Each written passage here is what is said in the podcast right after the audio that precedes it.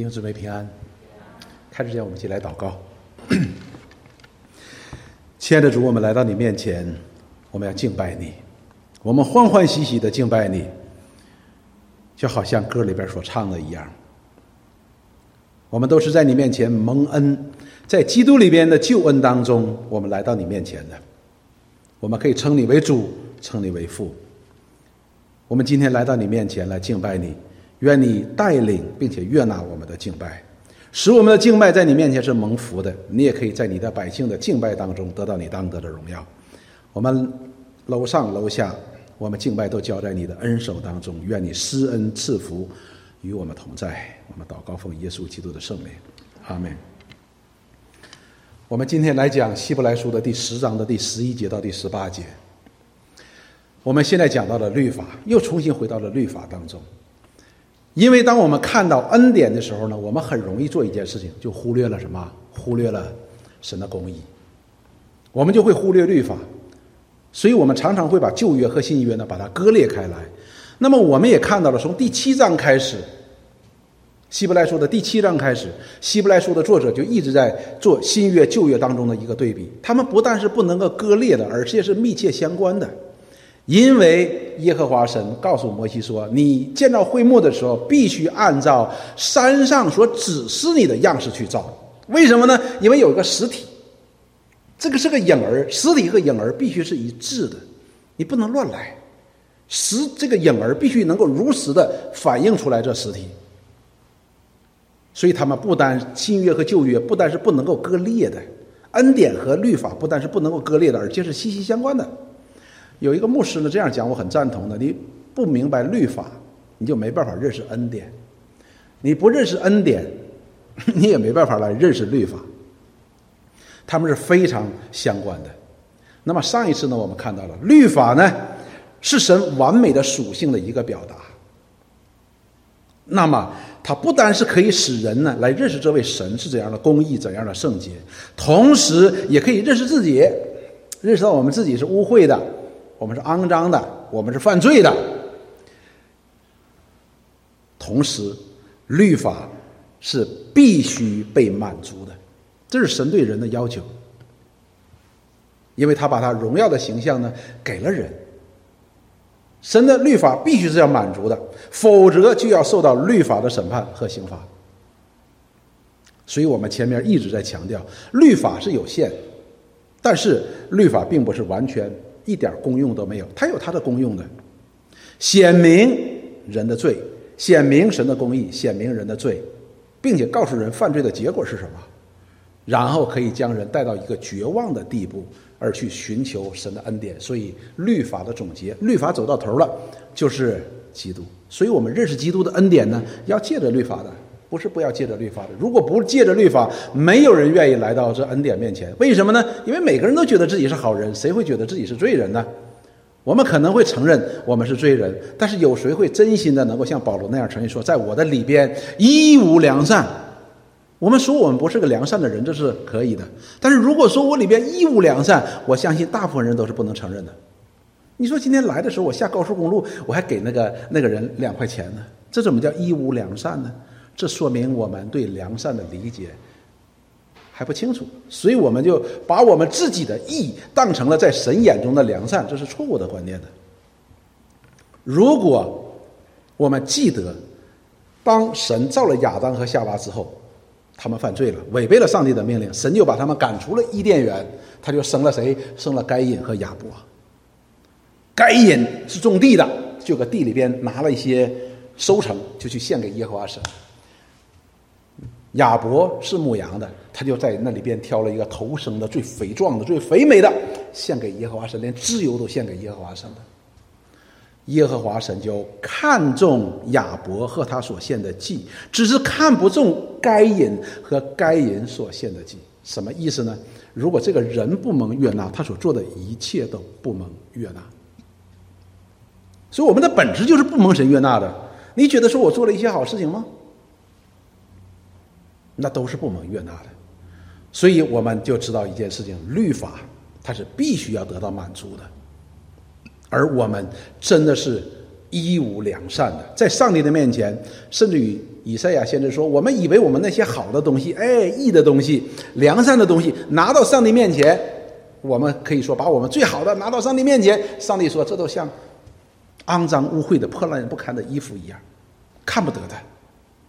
而且我们也非常的要明白一件事情：无论这个世界上怎么样高尚的人，怎么样敬虔的人，甚至于我们讲到保罗 这样伟大的使徒、施洗的约翰，这些人。”当他们在幕后的时候来到上帝的面前，他们都需要披戴耶稣基督的义，而不是把自己的那些东西拿出来。你看，我做了这个，做了这个，做了那个，不是的。也就是说，人靠着自己是没办法成全律法的。但是如果成律法不被成全，人就不能够来到上帝面前。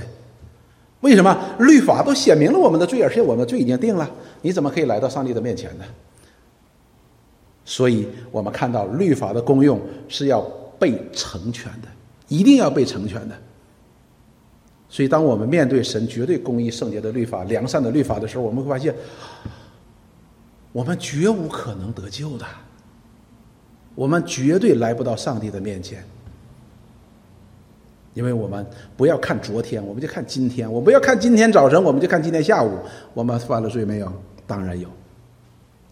我们没办法上来到上帝的面前，所以呢，我们接下来来看的是什么呢？律法的功用的二，基督成全了律法，就是耶稣基督他成全了律法。耶稣基督替你替我成全了律法，满足了神绝对公义的要求，替我们，就是他。成全了律法，我们在他里边，律法也成全了。所以神在看我们的时候，不再是邪恶的，不再是罪恶的，不再是上帝的敌人，而可以成为神的儿女。我们今天一起来看，今天的经文呢是十一节到第十八节，十一节到第十八节。我们看第十一节到第十四节，第十章的希伯来书，这里告诉我们说，基督所献的祭呢是使人完全的，可以使人完全的。这和旧约当中的律法献祭的制度、祭祀制度和祭祀制度呢是不同的。上周我们讲了，这祭祀和祭祀的制度呢，并不能够使人完全，它只是有个预表、一个象征的意义，使人心里可以得到平安。这个平安从哪里来？从信心。为什么从信心呢？因为这是耶和华神借着摩西所传下来的律法。你照如此行，你就必得救；你如此行，罪就必得赦免；你如此行，就必蒙神的悦纳。那么我们看到这位基督这位实体来临的时候呢，他把自己献为祭的时候呢，他可以使人完全，就做到了旧约里边所做不到的事情，律法所做不到的事情。我们一起来看十一节到第十四节，这里说：凡祭司天天站着侍奉神，屡次献上一样的祭物，这祭物永不能除罪。上周我们讲到了牛羊的血是不能替人除罪的。因为讲到了除罪，讲到了赎罪，必须是价值相等的。牛羊的血和罪怎么能够相提并论呢？但是牛羊的血却有一个代表，代表着什么？生命。我们刚才儿童敬拜时候讲，代表着生命，也就是说，必须要付上生命的代价，就是耶和华神所说的：“你吃的日子必定死。”好，祭司天天得站着侍奉神。我们不要觉得祭司是很很很轻松的哈，祭司是很忙的。上周星期六就是昨天的时候，我们学习富勒老师还告诉我们，那祭司很忙很忙的，不但每月要献祭，不但每周要献祭，不但每天早晨晚上要献祭，中间还有好多人来来献祭。他们很繁忙的，他们每天得站着侍奉的。我们讲叫脚不沾地呀，哎呀忙啊，献祭啊，献祭这样子的。然后呢，还屡次的献上一样的祭物，所以一个人来说我要献头牛，那时候我也献头牛，我献头羊，我也献个羊，都是一样的祭物，祭物都是一样的。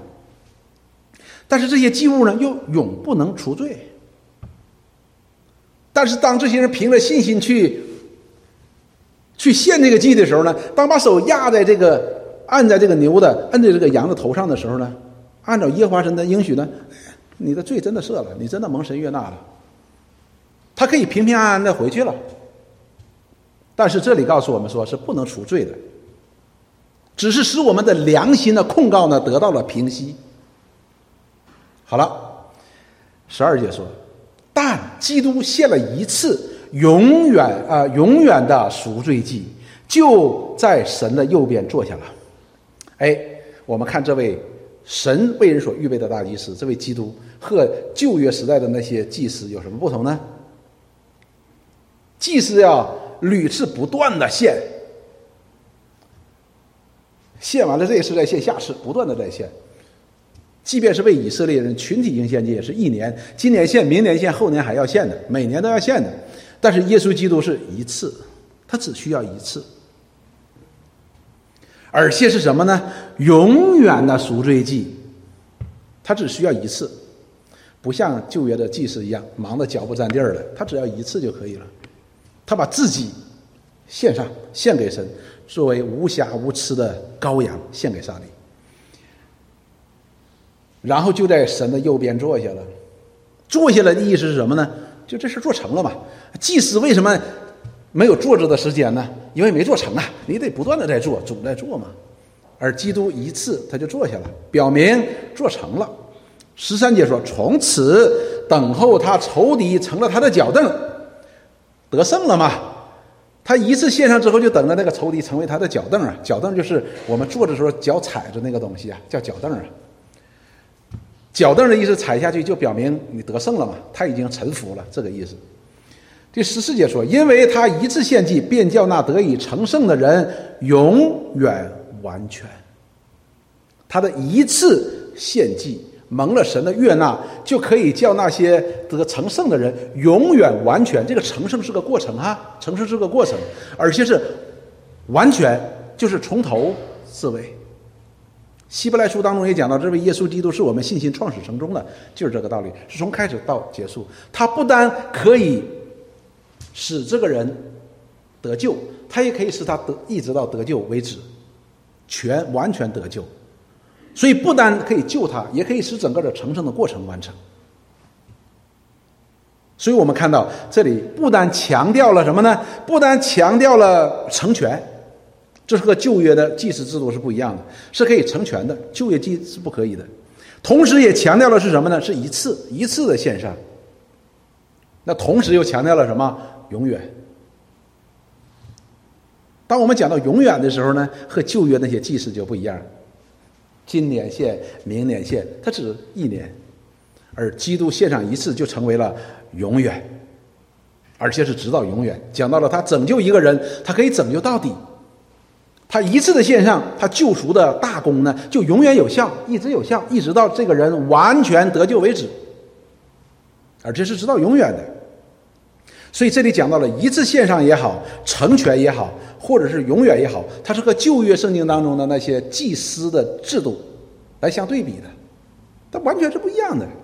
所以一次献上呢，为赎罪祭呢。那么说，基督他不单耶稣基督，他不单是神所设立的大祭司，他也是那祭物。旧约期的需要屡次献上这些什么？这些牛啊羊什么的，但是呢，基督呢，他是把自己作为无瑕无疵的羔羊献给神，就完成了，完成了就坐在神的右边，就满足了上帝绝对公义的要求。所以我们看到，如果我们认真的去查考，认真的去查考福音书的时候，你会发现，特别是路加福音，那里边记载的非常的详细，从基督的出生，耶稣的出生，一直到他被钉在石架上，他都是生在律法之下，他并没有违背律法。当他小的时候，他在他的爸爸妈妈的管教之下，是他的爸爸妈妈是完全的。按照摩西的律法在养育他，所以我们去读，我们都会清楚的。他连他的敌人都说：“哎呀，这个人我查不出有什么罪的。”甚至于那些控告他的大祭司都说：“哎，我们找个人诬陷他吧。”主耶稣也向他们宣告说：“你们谁能指出我有罪呢？他没有人可以指出他有罪的。”所以他是能够完全满足或者是解决神对公义的要求的。而且这里告诉我们，他就坐下了，什么意思呢？一次就坐下了，讲到了他一次所做成的救赎的话呢，是充充足足的。那么我们就说，旧约圣经当中是不充足的，你这次献了，下次犯罪了还得献，不充足的。而主耶稣所把自己一次的献上的赎罪祭呢，是永远有效的，充充足足的。那么这里讲到了成全呢，成全的意思也讲到了律法的有限。前面我们讲到了律法是有限的，对吧？律法可以显明人的罪，但是不能够除掉人的罪。即便是按照这律法所设立的祭司、祭司制度和祭祀制度，那么牛羊的血也不能够除人的罪的。那么基督把自己献上的时候呢，他就能够使人完全啊，要那成得以成圣的人要永远完全，不但完全，而且是永远的，是永远完全的。所以看到了基督，他是真正的那个使罪得赦免的那一位的，不仅仅是使我们的良心可以因着神的应许得到平安，而且是我们的罪可以赦免、可以洗净，包括过去的、现在的，还有将来的。那么这里边。希伯来书的作者所引用的经文是什么呢？是诗篇一百一十篇的第一节到第四节，这是大卫的诗篇。大卫是先知，大卫的诗篇当中很多处都在预言这位基督。一百一十篇当中也是如此。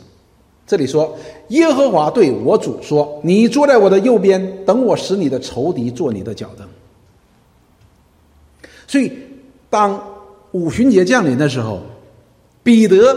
为耶稣是基督做见证的时候，他就曾经问过这些犹太人说：“你们谁能看懂诗篇大卫的诗篇一百一十篇当中的第一节呢？”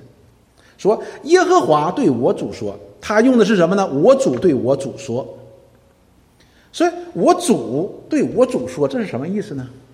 那么在大卫的诗篇当中，他用的是什么呢？耶和华对我主说，因为旧约当中并没有。启示出来，这位基督他到底是谁？所以，当彼得明白了原来耶和华所差来的基督就是神，所以他就讲说：“你们告诉我，大卫说，我主对我主说，那到底是什么意思？我主是谁？对我主又是谁呢？”他就解释出来：“我主就是神，耶和华神，父神。那么对我主说是谁呢？就是你们。”所定十字架的那个耶稣，他就是基督。所以大卫在预言这位基督。所以耶和华神对我主说：“你坐在我的右边，等我使你的仇敌做你的脚凳。”希伯来书当中的作者指出了这位主耶稣，这位耶稣，这位基督，他一次献上之后呢，他就要等待那仇敌做他的脚凳，因为他已经得胜了。第二节说：“耶和华必使你从西安伸出能力的杖来，你要在你的仇敌中掌权。什么意思呢？要你要得胜的，你要得胜这些仇敌的。当你掌权的日子，你的民要以圣洁为装饰，圣洁的装饰为以甘心牺牲自己。你的民多如清晨的甘露。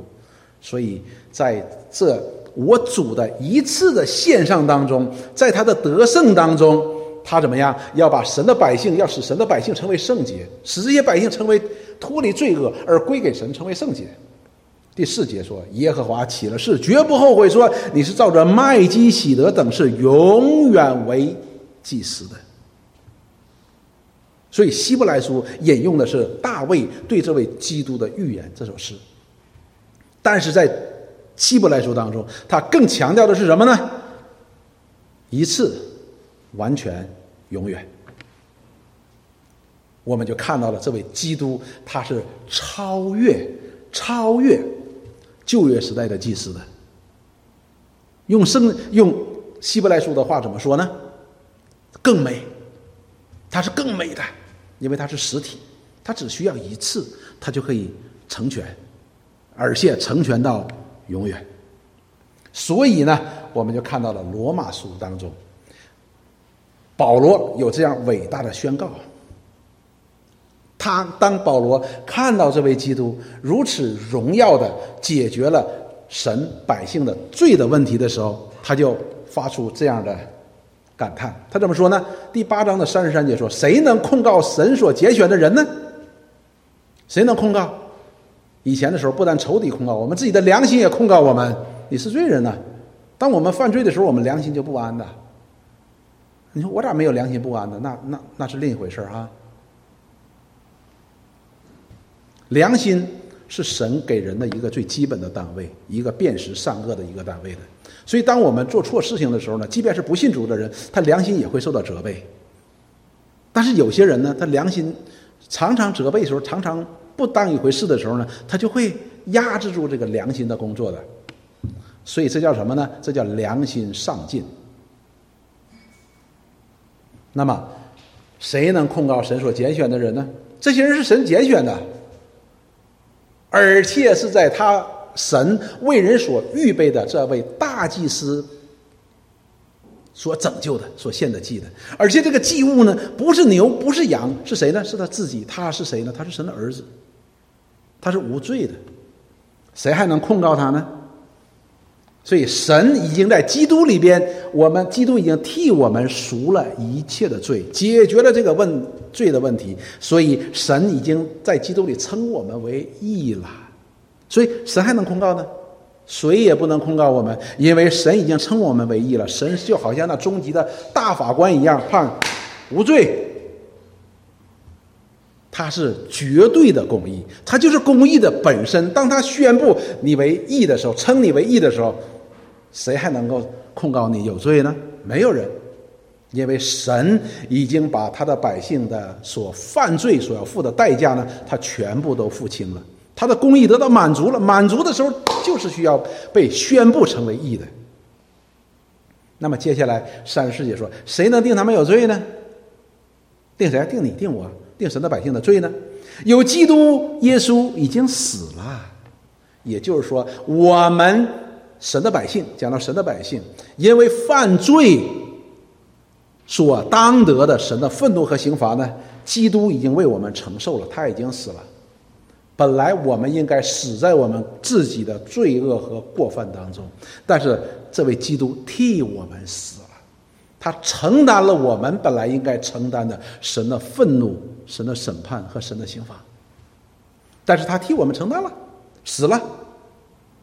那么，而且从死里复活了，他不但死了，而且复活了，什么意思呢？就是神的百姓的罪都担在他的身上的时候。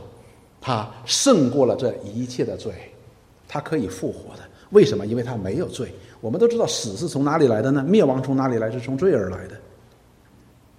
也就是说，这救赎的大功，向主耶稣所宣告的，成了，这事儿成了。这位基督耶稣已经将神的百姓从罪恶当中拯救出来了，从灭亡当中已经拯救出来了。所以，谁还能定我们有罪呢？没有人可以再定我们有罪了，并且现今在神的右边也替我们祈求。这里就告诉我们，他使那些成圣的人要永远完全，完全直到永远。所以，我们今天有没有不完全？有，我们今天依然不完全，因为我们依然活在我们这个肉体当中，不完全的肉体当中。所以保罗说，我们需要和我们的肉体在征战呢。我们的肉体不断的向我们发出信号，让我们去顺服它。但是我们却知道，我们需要的驯服的是神。而这个过程当中，主耶稣他现在在神的右边，也在为你为我来祷告，求神的恩典可以托住我们，不但可以胜过这个世界，也可以胜过我们自己肉体的邪情私欲。为什么？因为这位基督所赐给我们的救恩是完全的，是永远的，是直到永远的，是完全的，可以保证完全的。我们人做事情呢，是开始不能结束的。但是我们的主不是这样子的，他开工，他就能够成全这功，因为他是永不改变的上帝，他是永不改变的主。那么我们再看，所以这个保罗的宣告对我们来说是很大的一个安慰的。希伯来书第七章二十三节到第二十五节，这是之前所讲的。二十三节说，那些成为祭司的数目本来多，是因为有始祖格不能长久，因为他们一代过去，一代又来哈。摩亚伦大祭司死了之后呢，由他的 儿子以利亚撒来替代他。以利亚撒死了，有他的以利亚撒的儿子菲利哈来继承他。一代过去又一代的，这个是不能长久的。说这位既是永远长存的，指的是谁呢？指的是基督。虽然这位基督在某一个时间，人类的历史当中的某一个时间，他道成了肉身，但是他的根源是在永远的，就好像约翰福音当中所说的“道与神同在”，他是与神同为永恒的，只是在人类的历史当中的某一个时刻，他成了肉身，显现在我们当中，将神的荣美和神的旨意呢带到我们当中。使我们可以借着他来认识这位上帝，明白这位上帝的旨意。所以，约翰福音当中说：“认识你独一的真神，并你所差来的耶稣基督，这就是永生啊！”他把这神显在我们的当中，他是永恒的，他在永恒当中的。所以主耶稣呢，也在宣告他自己，虽然在地上。我们看他跟你我是一样，生活在时空当中、时空当中、时间和空间当中。但是他就说，人子在地，也在天。他既是百分之百的人，他也是百分之百的神。所以呢，他的祭司之任也就长久不更换。他是长久的、长久不变的。接下来说，凡靠着他进到神面前的人，谁呀？就是他要。成全洗净他们的罪，并且成全这救恩，直到永远的，这个这些人呢，他都要能够拯救到底。这里用的是他能拯救到底，他都能拯救到底。所以，当我们理解全备的救恩的时候，不单是这个救恩本身，也是保证这个救恩一直成就的那日。这叫全备的救恩，能拯救到底。为什么呢？因为他是长远活着的，替他们祈求的。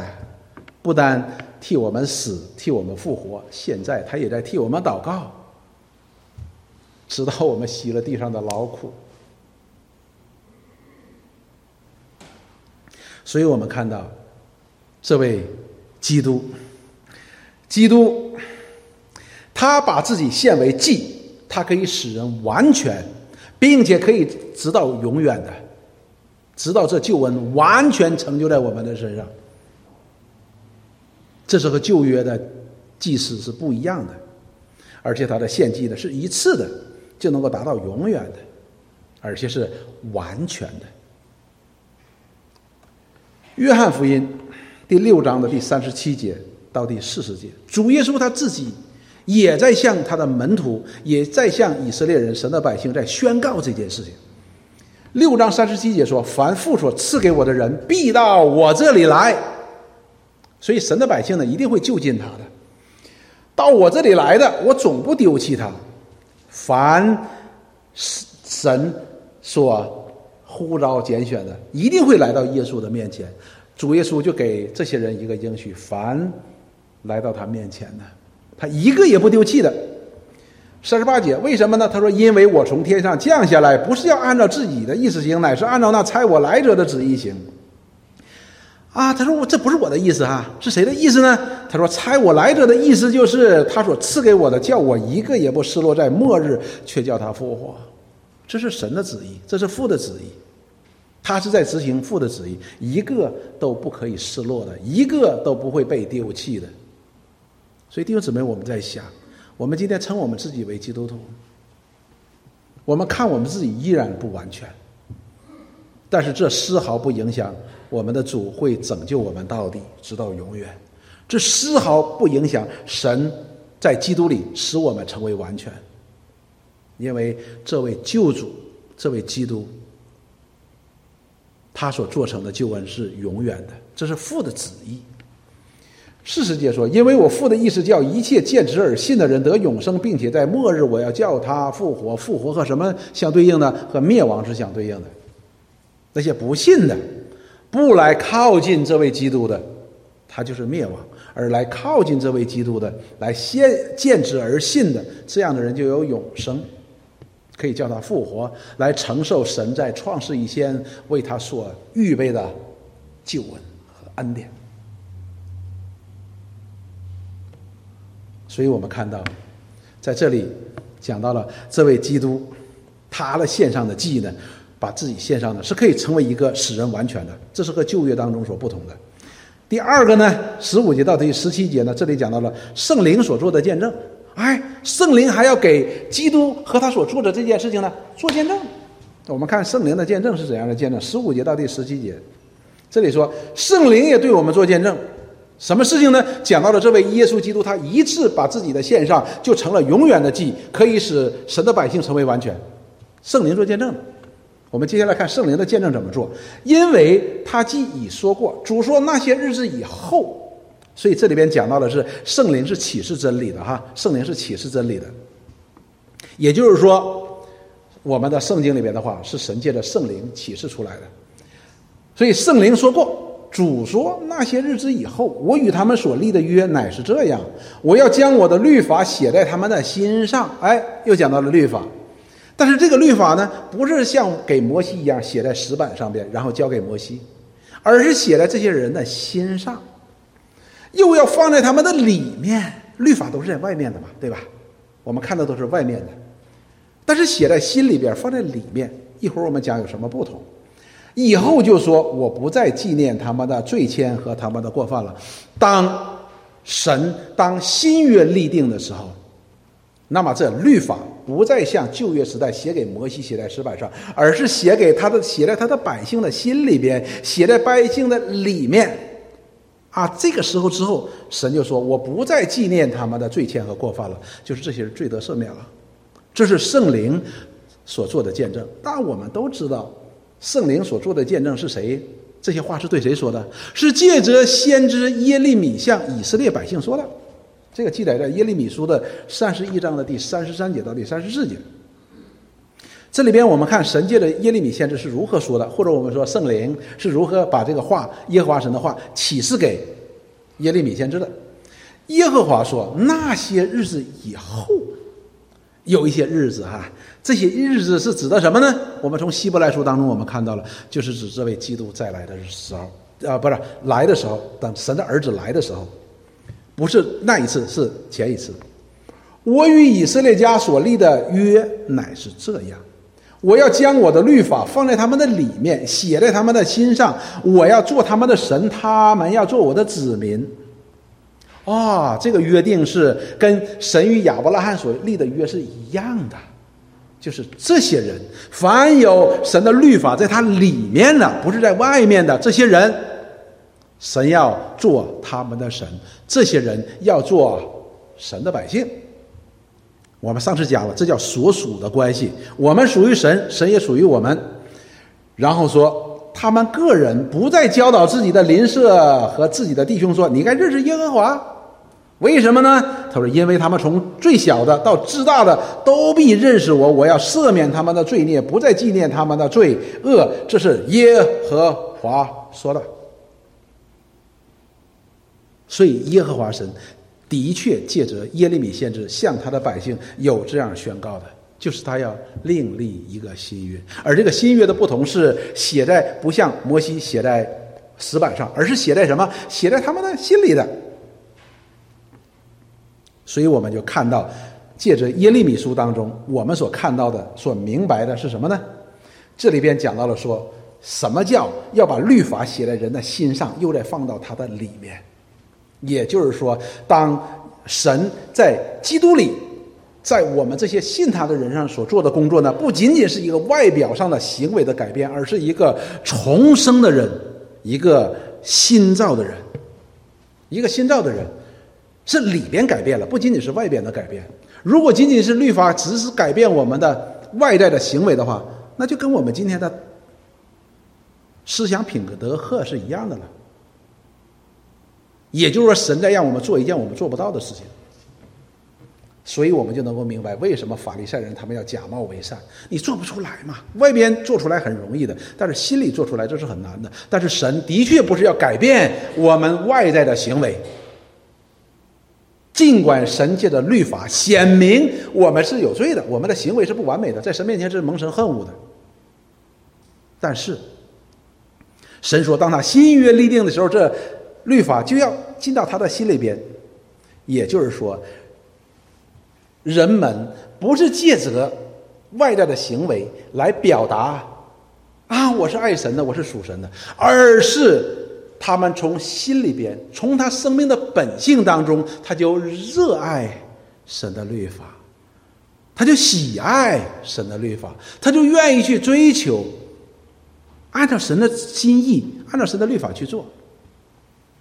尽管他做的不完全，但是他却愿意有这样喜爱的心。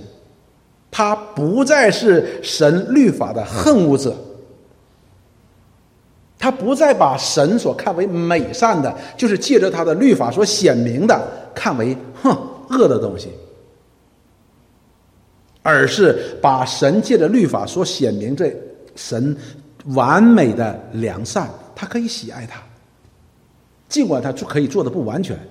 但是他去喜爱他，他可以去追求他，这是一个新造人的生命的本质里边的追求哈。由此我们就看到了，这人已经成为新造的人了。之前的人是啊，他的心是什么？是恨恶律法的，恨恶这位上帝的。为什么呢？因为当光照进黑暗里边的时候，就显明，哎呦，我是黑暗的，所以他就拒绝光，也恨恶光。但是这新造的人呢，这律法是明明写在他心板上的。因为他知道这位上帝是什么，是真实的，是圣洁的，是良善的，真的是美好的。他从心里边对这位上帝有着一种渴慕和敬畏。也就是说，这些人。不需要别人教导他，他已经认识了这位耶和华神，并且在心里边已经承认他为神，承认他一切的美善，成为他承认他一切的荣美的属性、伟大的属性。这就叫是写在他们心里边的。而这些人，主耶和华神说：“以后就说，我不再纪念他们的罪愆和他们的过分了。”谁呢？就是这些新造的人。他们的罪都在基督里边蒙赦免了，但是你说哦，那圣灵给怎么给我们做见证呢？一方面借着圣灵，借着先知耶利米所告诉我们的，哎，就是这里边所说的，我们已经在成为新造的人了。我们本来心里边是恨恶神的圣洁，恨恶神的公义，恨恶神的律法的，但是我们今天可以喜爱神的律法，并且歪歪扭扭的，虽然不完全，但是我们愿意。遵守神的律法。另一方面，就是这圣灵，他也住在我们的里边，住在每一个新造的人的里边，成为我们得救的凭据，成为我们一个得救的人，一个新造的人的一个凭据。那么，圣灵就在这些人的里边，来带领，来帮助。成全这救恩，成全这成圣的过程。所以我们说，圣灵住在我们的里边，不单可以使我们明白真理，也可以使我们进入真理。我们常常讲一句话：“哦，道理我明白，但是呢，行出来比较困难。”那么我们就忽略了一件事情：我们明白真理需要圣灵帮助我们，这是圣灵的工作哦。但是我们行出真理的话呢，也是要靠圣灵的。所以圣灵的工作是什么？它可以使我们进入真理，进入真理。通常我们的人呢，明白真理，我们很难走进去的。为什么？与我们的旧有的生命的这个本性呢是相冲突的。但是圣灵可以帮助我们。进入一切的真理，也就是说，我们明白神的话和遵行神的话，都需要神借着圣灵给我们的恩典，所以随时的帮助哦，他就住在我们的里边。所以很多的时候呢，我们不但明白真理的时候呢，我们忽略了圣灵的工作；我们在行出真理的时候呢，我们也忽略了圣灵的工作。所以我们常常在知和行，就是学道和行道当中呢，我们常常会有一些这样的脱节的。那是因为我们真的不完全的认识这全备的救恩，以至于我们忽略了很多神给我们的帮助。不是神没有给我们，而是我们因为不认识神，我们就忽略了。所以这圣灵呢，也住在我们的里边，给我们做这样的见证。我们是谁？我们是属于神的。我们是在基督的一致献祭当中所蒙拯救的，我们的罪是得赦免的，我们的罪愆是神不再纪念的。所以圣灵是给我们做见证的，实际上，给我们做见证是给谁做见证呢？是给基督做见证，给基督的救恩在做见证，给基督一次线上的救恩的功效做见证，体现在什么？体现在我们身上。人家可以看到我们是个新造的人，哎，这个人就和以前不一样了哈，就知道哦，他是信耶稣的，有主在他的里边。真言书七章一到三节，这里说：“我儿，你要遵守我的言语，将我的命令存记在心里。”你知道犹太人呢？他们的确是按照《生命记》当中的，他们喜欢把这个经文呢写在一个纸上，系在头上，写在一个纸上，然后挂挂在这个衣服的袖子上边，挂在穗子上边。我记得我第一次买第一次买房子的时候，是一个犹太人的房子，我就发现他们家的所有的门上、窗户上都钉了一个这么小条条的东西，这么宽、这么长的一个东西。我就在想，这钉的是什么呢？每个窗户、每个门上都有。于是我就试着取下来一个，我说这到底是是是不是什么保安呢？什么监控器呀？什么探头什么的？但是我打开发现那是个小盒打开之后，这边一打开之后，里边有个小纸纸卷儿，很细很细的，像像火柴那么大的一个纸卷。当你把它打开时候呢，哦，是经文。他们的确是不喜欢把经文呢，这也是圣经当中所命令的，要记在你的门框上，写在你的门框上，写在你的窗框上。他们是如此做了。但是呢，如果我要想，如果我要问他这个原来的屋主，你前院那个窗户上边是哪段经文呢？他不一定记得的。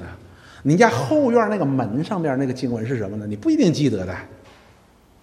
但是呢，这里告诉我们说，你要存记在心里。外边呢，我们会忘记的，心里边是什么？是我们已经对神的话语的一个充分的一个爱慕，才能够产生出来的一个结果，我们才能够把它存记在心里。这是一个新造的人的一个本性，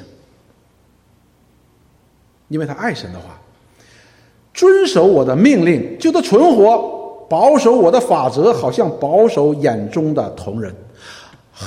为什么这些人要把它存记在心里？因为太重要了，这生是生死攸关的事情，这是死亡、是灭亡和永生的问题啊！这只有一个信造的人，借着圣灵在他里边的启示，使他苏醒过来，他才能够认识到的。否则的话，这本圣经对于我们来说，就和《水浒传》《三国演义》没什么区别了。我们就是看看热闹而已，作为一种文化，作为一种了解，这是不行的。然后呢，你要系在你的指头上，刻在你的心板上。心板呐，这是和谁对应的呢？和摩西的那个石板对应的。那摩西那律法是写在石板上的，所以你要刻在你的心板上边，一直牢记，成为你生命当中的本性了。已经刻在心板上，就是成为你生命的本性了嘛。而不是说，哎呀，我要去查一查 Google 这节经文在哪儿，在你心里。所以神的话语对我们是极其重要的，因为这都是借着圣灵所启示给我们，来见证这位神，见证这位神所差来的耶稣基督的话。这是我们是不可以忽略的哈，这是不可以忽略的。罗马书。八章十五节到第十六节，这里说：“你们所受的不是奴仆的心，仍旧害怕；所受的乃是儿子的心。”所以现在我们要明白呀，哪怕我们面对最艰难的时刻，我们都不要忘记一一件事情，就是我们是神的儿女，就是说我们是有父亲的，我们是有主人的。当我们小的时候，我们觉得父亲的形象很高大，那是我们的依靠。同样的道理，我们今天也是一样的。我们不是奴仆的心，是儿子的心。因为我们这里告诉我们，因此我们呼叫阿巴父，我们称他为父，他称我们为儿女。而且圣经告诉我们说，无论我们有怎样的艰难，面对怎样的环境，这位父他都是知道的。还记不记得我们查马太福音？查马太福音的时候，那里告诉我们，主耶稣启示着末后的时代的时候，说：“哎呀。”以前你们都没有遇过那么大的灾难，以后也不再有那么大的灾难了。这灾难是相当大了。若不是神眷顾他的百姓，就连什么把那个时间缩短，连他的百姓啊也要跌倒了。什么意思呢？就是我们所面对的这一切艰难也好、困苦也好、逼迫也好，我们能够承受到哪里，我们的主都是知道的，我们的父都是知道的。然后你说那那。就考虑到那些在这些患难当中的人，哇，这个这个在哪里呀？我们称他为父在哪里呀？然后十六节说，圣灵与我们的心同证，我们是神的儿女。我们里边有圣灵，就可以使我们有十足的确据，我们是神的儿女。这位神，我们可以称他为父。无论我们面对怎样的艰难的时候，我们都可以来到这位父的面前，他都知道，也会。怜悯帮助我们，所以圣灵在我们的里边是一个证据的。他不但借着他的话，他所启示的话就是真理，来做这样的证明、这样的见证；他也借着他真实的同在，来显明我们真的是神的儿女。基督一次的献上的功效，今天还在我们里边。他拯救，他还在拯救，他要拯救我们到底。因为他已经成全了律法。第三节，第三点讲到了第十八节，说祭已经成全了，就不用再献祭了，因为已经成全了嘛。旧约时代的那些人，那些祭司们不断的献祭，为什么？你没有成全，你需要不断的，好像好像一个人的身上不断的需要打补丁一样。他成全了，就不需要再献祭了。十八节这里说，这些罪过既已经赦免，既已赦免，就不用再为罪献祭了。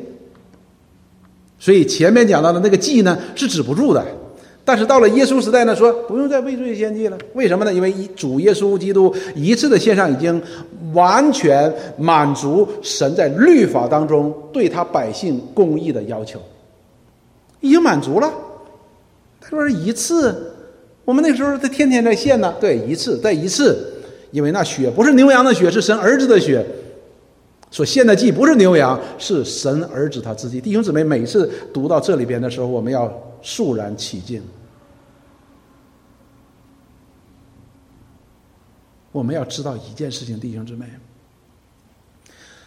罪是极其可怕的，可怕到一个程度，必须要神的儿子。而且要受尽一切的羞辱，来到这个世界，在这黑暗、肮脏、污秽的世界，受尽一切的羞辱，被钉死，我们才能够从罪恶当中被拯救出来的。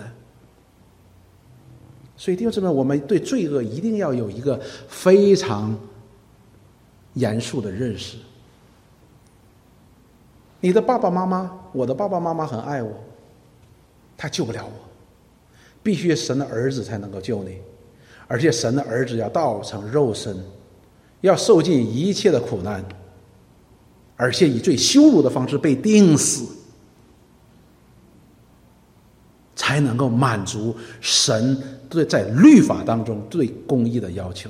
所以你就知道我们犯的罪是多么的大，我们的罪对上帝的冒犯有多么的大，上帝的愤怒是有多么的大。这不是草草了事的一件事情。所以，这个好了好了，没关系了，不是的。那么我们由此也才能够借着神在十字架上在基督身上所显明的他的绝对的公义的律法的刑罚，我们才能够明白哦，原来这恩典太大了，这恩典。所以圣经当中讲到了极重无比是什么？就是超出你的想象。这个恩典重到一个地步，你根本就想象不到。你想象有多大吗？比那还大。这就叫极重无比，以至于没办法形容这恩典有多大，就用极重无比吧。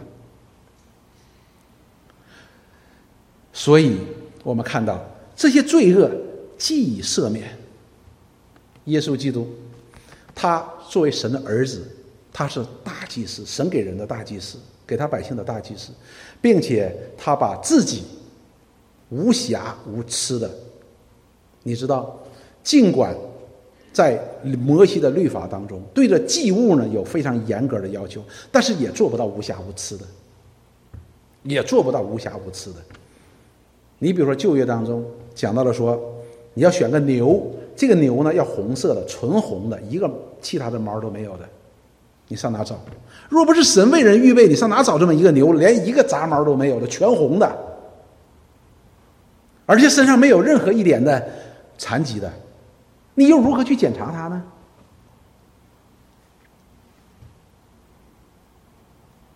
所以我们就知道，只有神的儿子他才是无瑕无疵的。当我们看到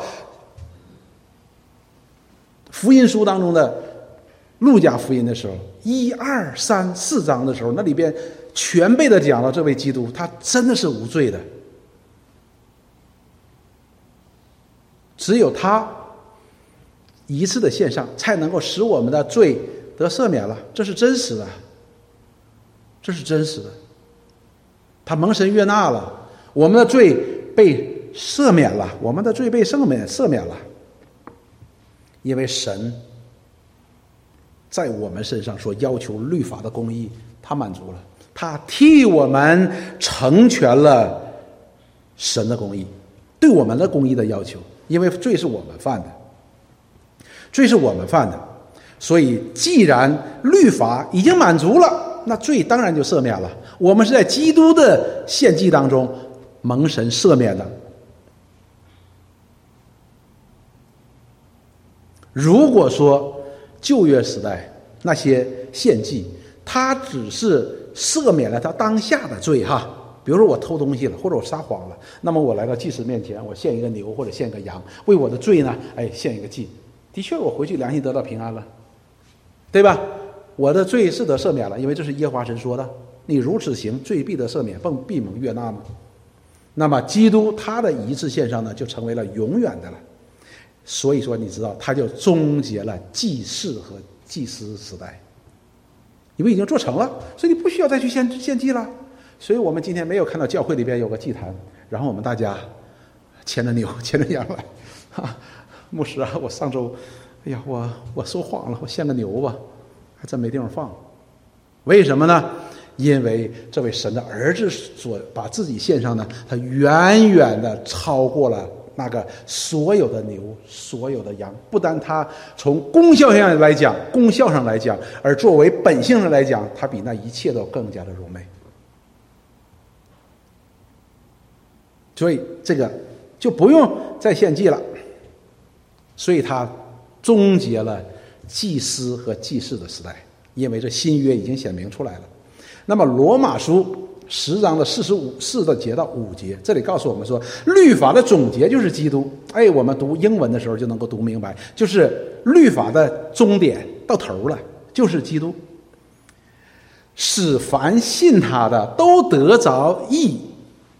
我们是在基督里得着义，我们并不是靠行律法才得到义的，我们不是靠律法得到的义哈，我们靠着这些律法。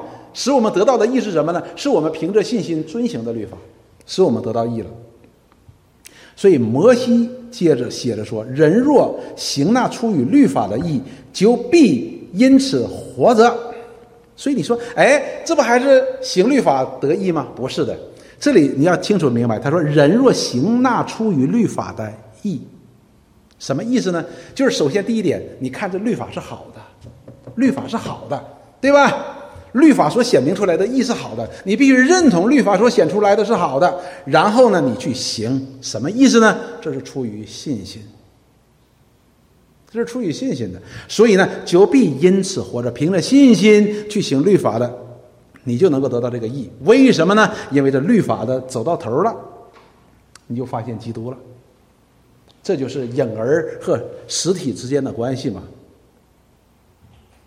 所以现在献祭的事情呢，已经止住了。为什么呢？因为在那末后的日子，神就借他的儿子亲自来小于我们，不但显明他的身份，并且做成了救恩，将这天国的福音也赐给他的百姓。这是希伯来书第一章第三一节到第三节所说的。哥罗西书当中说，二章十三节到第十四节说：“你们从前在过犯和未受割礼的肉体中死了。”是啊。以前我们不认识这位上帝，我们也不认识这位神所差来的耶稣基督。我们活在我们的自我当中，我们就是我们自己的上帝的时候呢，说你们死了，在死了的当中，说神赦免了你们的过犯，便叫你们与基督一同活过来。好了，弟兄姊妹，这里边有一一个需要我们解释的，这并不是因为我们回转了。哎呀，神说那救你吧，你既然回转了，我就救你吧。不是的，而是我们死在罪恶过犯当中的时候。神拯救我们的。有一个很好的例子，如果我们一起查过《创世纪》的呢，我们都知道，当神与雅各在伯特利立约的时候，雅各信不信他主亚伯拉罕的神？不信，而且雅各清清楚楚的告诉告诉神：“我不信你，你跟我立约，好行。”如果你要保护我平平安安的到我舅舅家里边，不缺吃不喝不缺穿，不遇到强盗打劫，我还能平安回来，你就是我的神；否则的话，你还是我爸爸的神。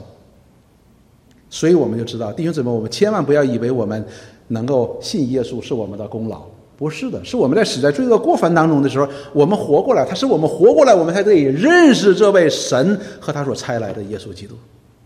这是非常重要的一件事情，而他使我们活过来的时候，之前必须要称我们为义。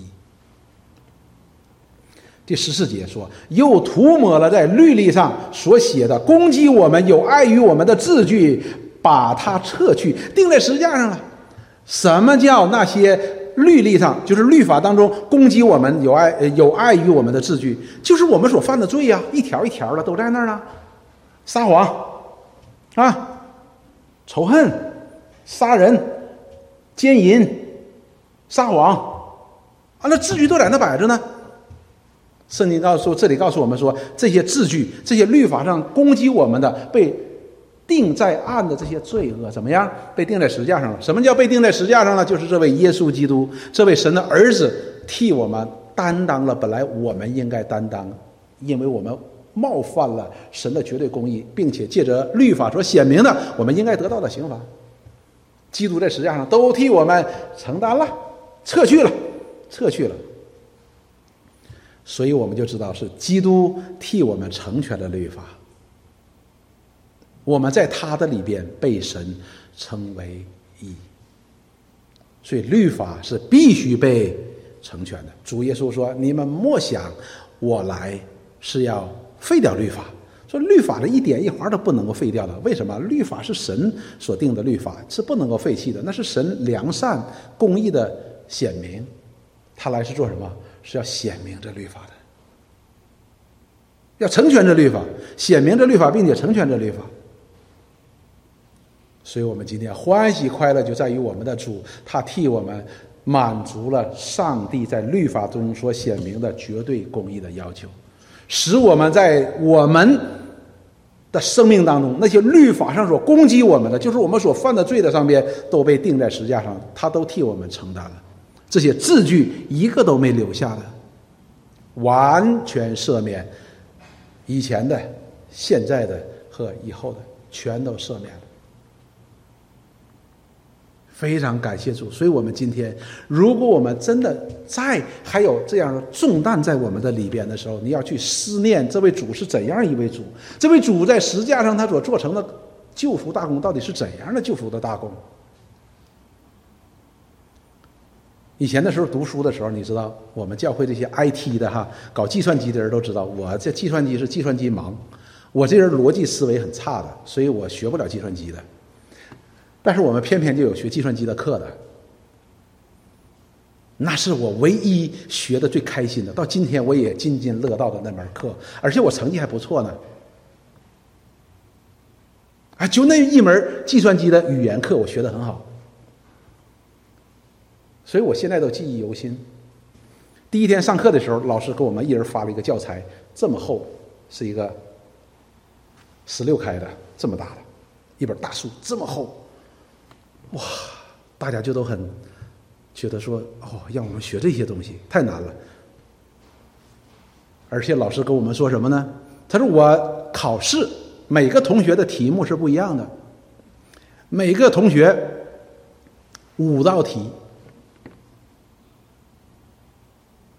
我们就开始翻这本书，一翻这本书，二十二章，二十二章的书这么厚，只考五道题，你知道这是很困难的一件事情。如果他说考二十二道题，那比较简单，为啥呢？一章一道题吧。如果二十二章考五道题，也就是说你要把二十二章全都学，然后呢，你又不知道他考哪道题。然后呢，大家说这咋考啊？这太困难了，而且我们考试是口试哦。当时你去了。你要抽一抽一个签儿，那签儿里边写的题，给你十五分钟答完，在老师面前答。大家说这太难了。那个老师我现在都记得，那老师哇个儿很高，长得很帅。他就说：“不过你们放心，我先告诉你们，你们每个人都及格了，不用担心不及格，我保证你们都及格。”所以我们那时候我就发现呢，我们特别主动的、愿意的，我不知道为什么就喜爱这门课。这就叫恩典。当我们明白这个恩典的时候，我们才可以去喜爱它。我们可以轻轻松松的来学习这门课，因为我不是在为了说，哎，我一定要考过考六十分呐，考八十分，不是为这个，而是为了学而学。如果我不好好学，都对不起这老师啊。所以弟兄姊妹，神已经在基督里撤去了。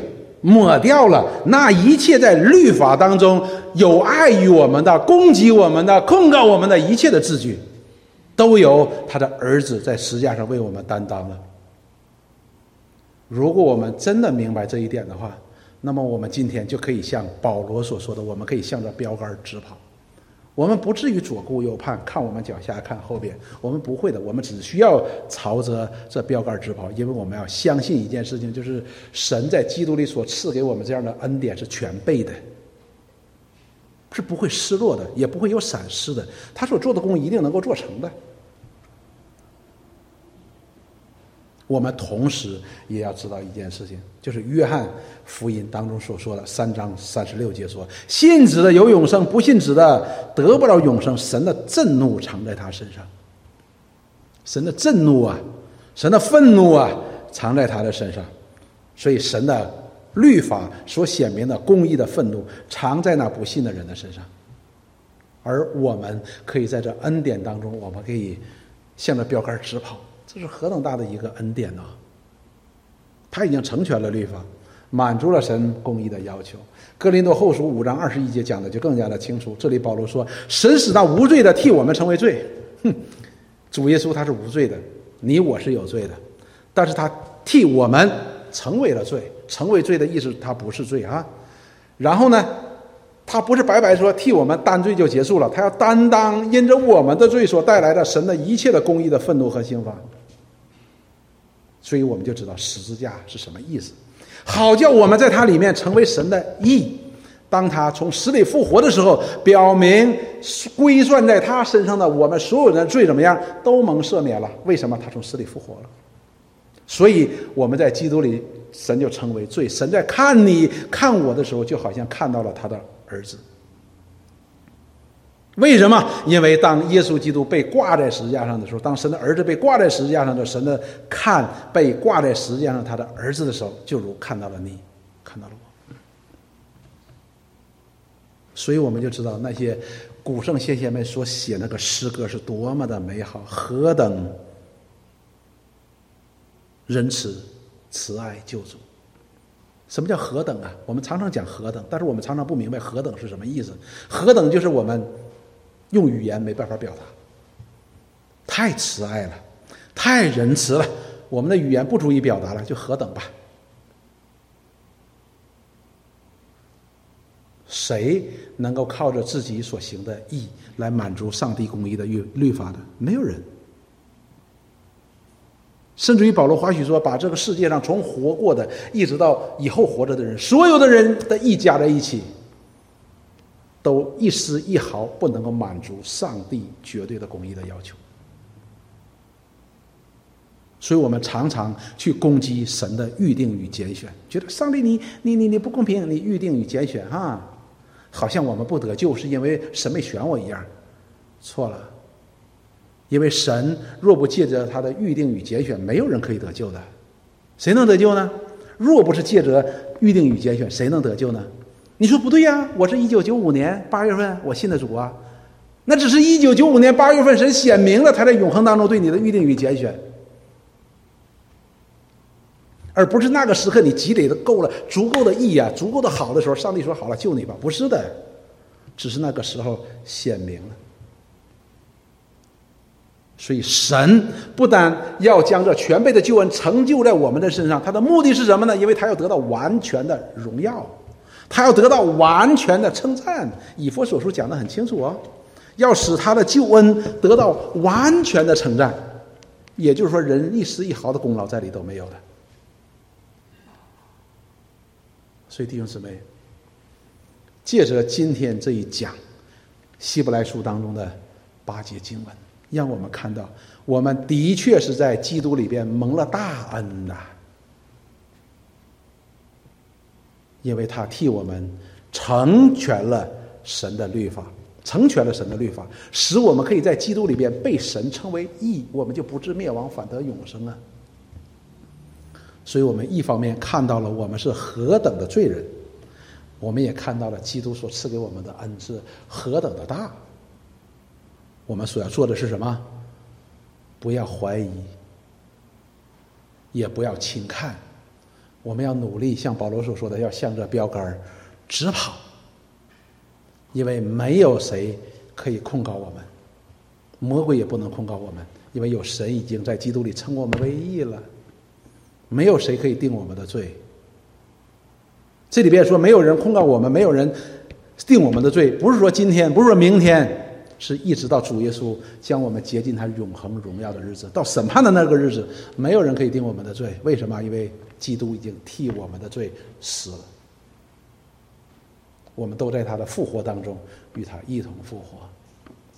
所以盼望我们，特别是面对今天这个时代，我们很多的事情我们看不见，很多的事情我们看不懂，但是主耶稣说：“你们不要慌，他都知道的。”他已经将那全备的救恩从开始到结束，这样的救恩已经赐给了你，也赐给了我。我们所需要做的，就是在这恩典当中，我们向着标杆直跑。我们一起来祷告，亲爱的主，我们感谢你将这全备的救恩赐给我们，使我们的喜乐可以满足，使我们的平安可以存到永久。求你不断的将我们带到你的话语当中，就是你向我们所启示的，并且借着你的圣灵在我们的里边，来不断的工作，使我们可以真知道我们是属于你的，使我们可以在你的话语的上边，我们可以竭力在行道的当中可以竭力，使我们可以成为你荣耀的见证。我们祷告奉耶稣基督圣名。